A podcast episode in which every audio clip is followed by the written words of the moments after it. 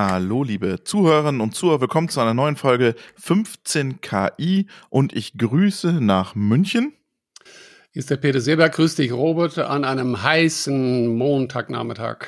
An einem heißen Montagnachmittag. Bei uns ist es richtig kühl, aber dir im Süden mm. ist es schon wieder heiß. Mm, ja. Genau, so geht Sehr gut. Wir, äh, wir wollen ein bisschen über Spiele sprechen, nicht über über ähm, über Brettspiele, sondern über Computerspiele und äh, Simulationen. Ähm, und ich habe letztens ein, äh, ein ein Video gesehen von einem Spiel, das ähm, OpenAI ähm, präsentiert hat. Da ging es darum, sind vier vier Männchen, zwei rote, zwei blaue die sind in einem Raum und die sind voneinander getrennt, noch in einem anderen Raum. Ich pack's auch nochmal in die Shownotes, damit mhm. man es erkennt.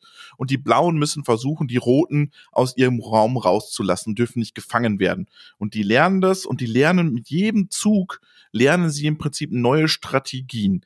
Ist Gaming das neue oder das alte KI, von dem alle anderen Branchen profitieren, von diesen, von diesen Geschichten? Boah, sehr gute Frage, äh, die ich in, in, in erste Aufwallung quasi fast mhm. so bestätigen würde, ja. Ähm, du hast dieses Spiel gefunden äh, ja. und ich habe dann auch nochmal nachgedacht, ganzes Stück zurück und äh, habe ein ähnliches Spiel, das äh, vielleicht äh, machen wir das dann auch nochmal in den Show Notes verfügbar. Ja. Äh, und da wird eine ganz neue Technologie, wir haben schon mal davon gesprochen, das englische Wort Reinforcement Learning auf Deutsch, bestärkendes Lernen. Und bei dem Spiel bei dir und auch das, was ich gemeint habe, bei mir geht es dann darum, das ist so ein bisschen Pong. Äh, also ich mhm. bin in der Zeit von Pong eigentlich aufgewachsen. Ping Pong, Ping Pong und dann mhm. äh, auf meine Seite, auf der anderen Seite sind immer so, wie soll ich sagen, Steine, die vielleicht mhm. äh, wegfliegen oder so. Ne? Und irgendwann ist dann diese auf KI basierte Algorithmus so schlau, dass er eine Bresche in diese Mauer schlägt und dann von hinten anfängt, diese Steine weg. Es ist wirklich unglaublich lustig. Und, und bei dir, das, was du gerade beschrieben hast, geht das nochmal so unglaublich viel weiter und so viele, das ist, macht einen richtigen Spaß. Was die da machen, und das ist dann die beantwortende Frage, ist dieser relativ neue Ansatz des bestärkenden Lernens, äh, die wird da ausprobiert. Und es gibt da viele Stufen. Ähm, vielleicht ist sogar eine erste Stufe, und das ist vor 20 Jahren jetzt, da kommen wir vielleicht alles nochmal dahin. Da, damals war es Schach und Schach ist eher so etwas Regelbasiertes. Das mhm. kann man einem Algorithmus relativ gut beibringen. Äh, und dann haben diese Entwickler äh, gedacht, lass uns mal die Atari-Spiele anschauen. Und dann kriegen sie auch so bestimmte Aufgabe. Sie wissen, worum es geht. Im Endeffekt, wenn diese ganze Mauer auf der anderen Seite weg ist, dann, dann habe ich gewonnen. Ne? Und wenn so ein Algorithmus dieses Ziel mitkriegt, muss dann vielleicht äh, am Anfang eine halbe Minute oder Minute üben und ist dann immer noch nicht gut, aber nach zwei Minuten schon gleich gut wie der Mensch, ne, der auf der anderen Seite spielt. Und dann nochmal zwei Stunden und dann kommt diese geniale Ideen, wo der Mensch dann erstmal sagt, oh, oh, oh, Algorithmus, das darfst du ja gar nicht. Das haben wir dem Algorithmus ja auch nicht beigebracht. Uns Menschen geht es dann in dem Moment darum, dass wir fast ein Stück Kreativität erkennen, wo wir fast sagen würden, und ob das es äh, beim Schach gewesen ist oder bei diesen Spielen, wo wir sagen, ah, da ist was Menschliches drin, ne, in dem Sinne das Spannende ist ja auch aus der aus der KI-Welt, wenn du jetzt mal in, in, äh, einen Schritt weiter denkst, es gibt ja mittlerweile Spiele, die reagieren ja dann auch unterschiedlich auf den Spieler. Also je nachdem, welche Strategie du wählst ähm, als Spieler, ähm, reagiert dann das, der Gegenüber, der Computer oder die äh, die Spielpersonen, die vom Computer gesteuert werden, anders als vielleicht, wenn ich aggressiv reagieren würde. Und aus diesem ganzen Erfolg dieser Spiele entsteht ja auch dieses ganze Thema Nvidia. Die kommen ja alle aus dieser, aus diesen Grafikprozessoren mit Höchstleistung. Und mhm. heute finden wir dieses ganze Nvidia, diese ganze Hardware-Schiene aus der Gaming-Industrie auf einmal auch in der Industrie und in Anwendungen unseres täglichen Lebens.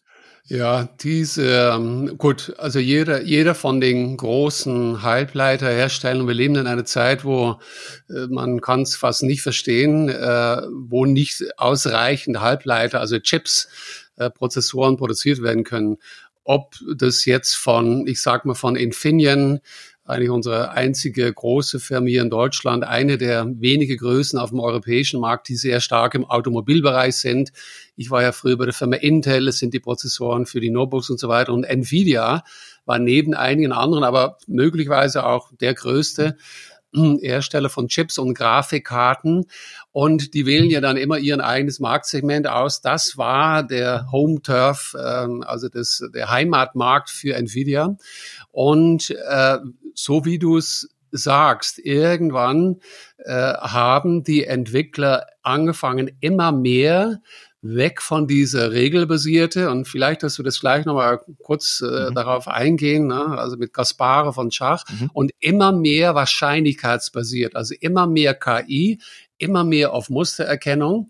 Und dann sitzen bei so einer Firma wie Nvidia, da sitzen dann die Strategen, da sitzen dann, das sind Leute, die kennen auch ihre Chips, die entwickeln die nicht, aber die sehen dann, schau, das ist aber interessant ähm, das, was ich bei dem maschinellen Lernen mache, die wichtigste Operationen, die dort passieren, das sind Matrix-Operationen. Muss ich eine kleine Excel-Tabelle vorstellen, hat man Multiplikation und so weiter. Und ähm, da gibt es einen sehr großen Überlapp zwischen, was ich für die Grafik brauche und was ich fürs maschinelle Lernen brauche. Und dann müssen die irgendwann intern gesagt haben, das wird ein großer Markt, wir wollen die Nummer eins sein und ob es jetzt die Nummer, wie man das vergleicht. Aber in diesem Markt sind sie sehr groß geworden und wollen jetzt die Firma ARM übernehmen. Mal gucken, ob das äh, funktioniert. Aber ich denke, dass das die Begründung ist, dass die Technologie sehr ähnlich gewesen ist, ja.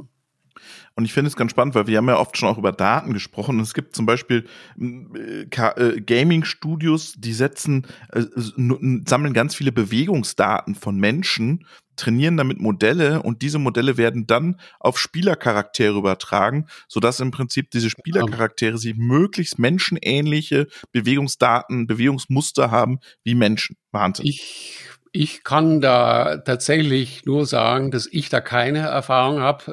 Äh, mhm. groß geworden zu Pong. Mein Sohn, äh, der hat Sim City gemacht. Mhm. Äh, ich glaube, das gibt's immer noch. Damals war das relativ einfach, aber trotzdem was sehr Schönes. Also hat hier so kleine äh, Städte quasi gebaut mhm. und äh, die ganze Wirtschaftlichkeit drumherum.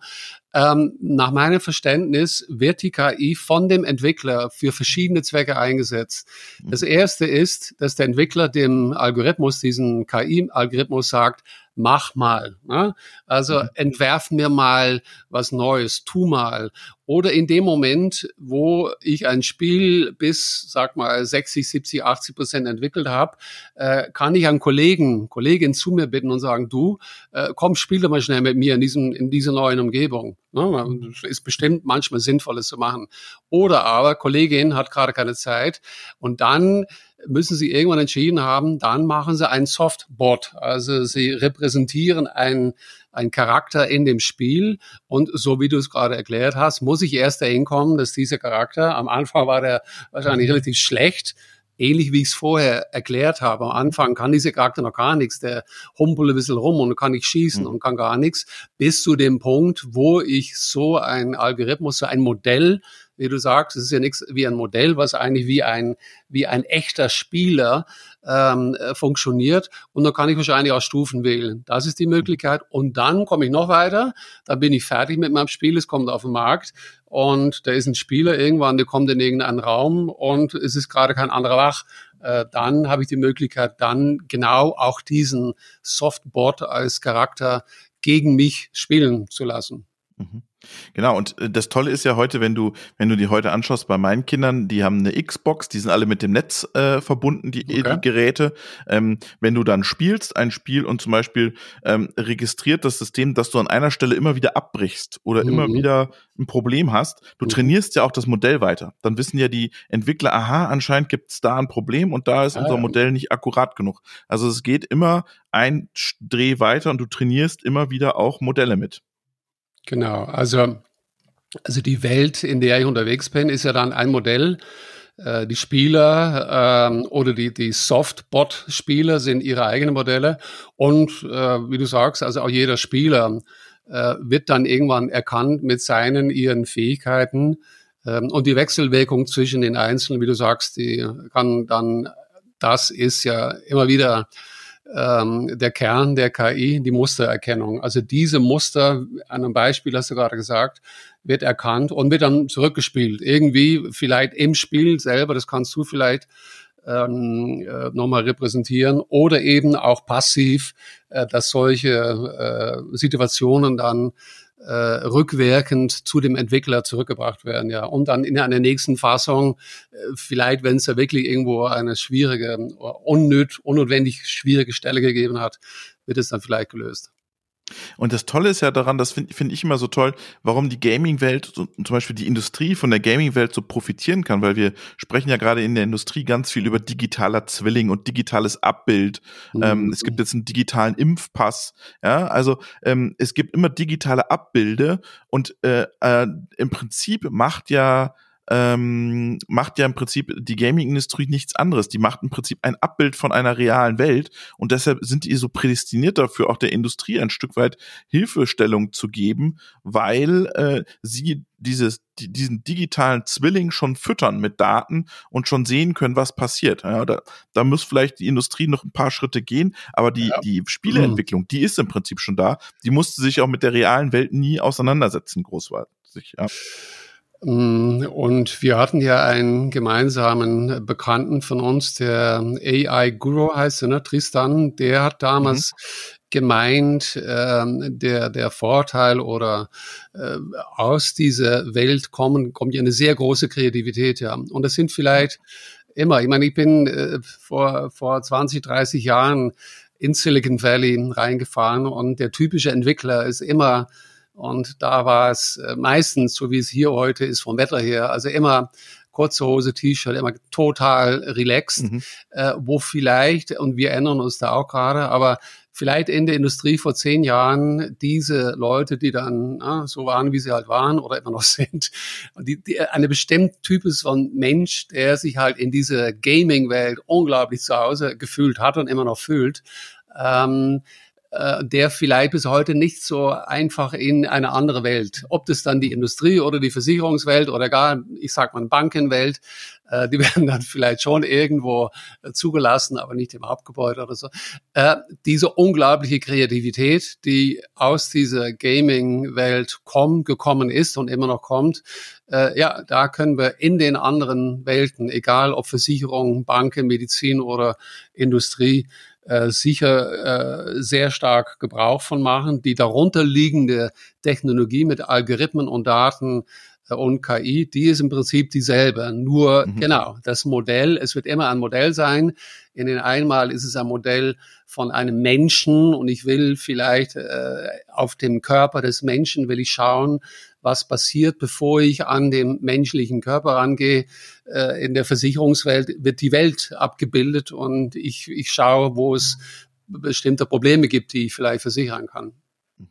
Was mich noch interessieren würde, Peter, du hattest gerade noch mal gesagt, Schach ist eher regelbasiert. Ähm, ja. Dann kam Go, das war noch total anders. Ja. Äh, und jetzt haben wir nochmal Gaming. können vielleicht, vielleicht kannst du nochmal ganz kurz einschränken, regelbasiert, Go, dann sozusagen noch eine Stufe weiter ja. und jetzt sind wir sozusagen in der Endstufe oder in einer der ne, nicht Endstufe, nicht Endstufe. In der, in der heutigen, ja, in der heutigen, genau. Ja, ja äh, Kasparov, Gary Kasparov, ich habe heute wieder was von ihm gelesen, hat irgendwo eine böse Bemerkung gemacht, vor 20 Jahren, 25 Jahren äh, Weltschachmeister. Ich habe ihn damals kennenlernen dürfen hier wo ich wohne bei dieser Firma Intel, die ich gerade gesagt habe, da haben wir irgendwo ein Sponsoring gehabt, da hat er simultan gespielt.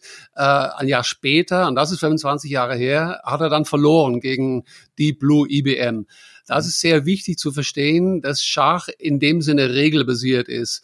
Du spielst ein bisschen Schach, ein bisschen viel, glaube ich, ich ab und zu auch. Es sind Regeln, die festgelegt sind, was jede Figur machen darf, bis mhm. dann irgendwann äh, die gegenseitige König äh, Schach steht. Ähm, und weil es regelbasiert ist, habe ich schon unglaubliche Milliarden von Möglichkeiten, einen ein Raum von Milliarden von Möglichkeiten. Aber damals hat diese IBM, das war ein Mainframe, also ein großer Kasten mit viel Prozessoren, der hat vor allem suchbasiert gearbeitet und mit Brute Force, also mit rohen Rechenkraft. Und so mhm. hat er gewonnen von Kasparov. Der war total zerstört am Boden, der hat es nicht geglaubt, dass es möglich ist. Und dann kam, es hat glaube ich 20 Jahre gedauert, kam Go. Go ist ja ein Spiel aus Asien, mhm. äh, ist nochmal, es heißt Faktor 400 mal so komplex, aber auch regelbasiert.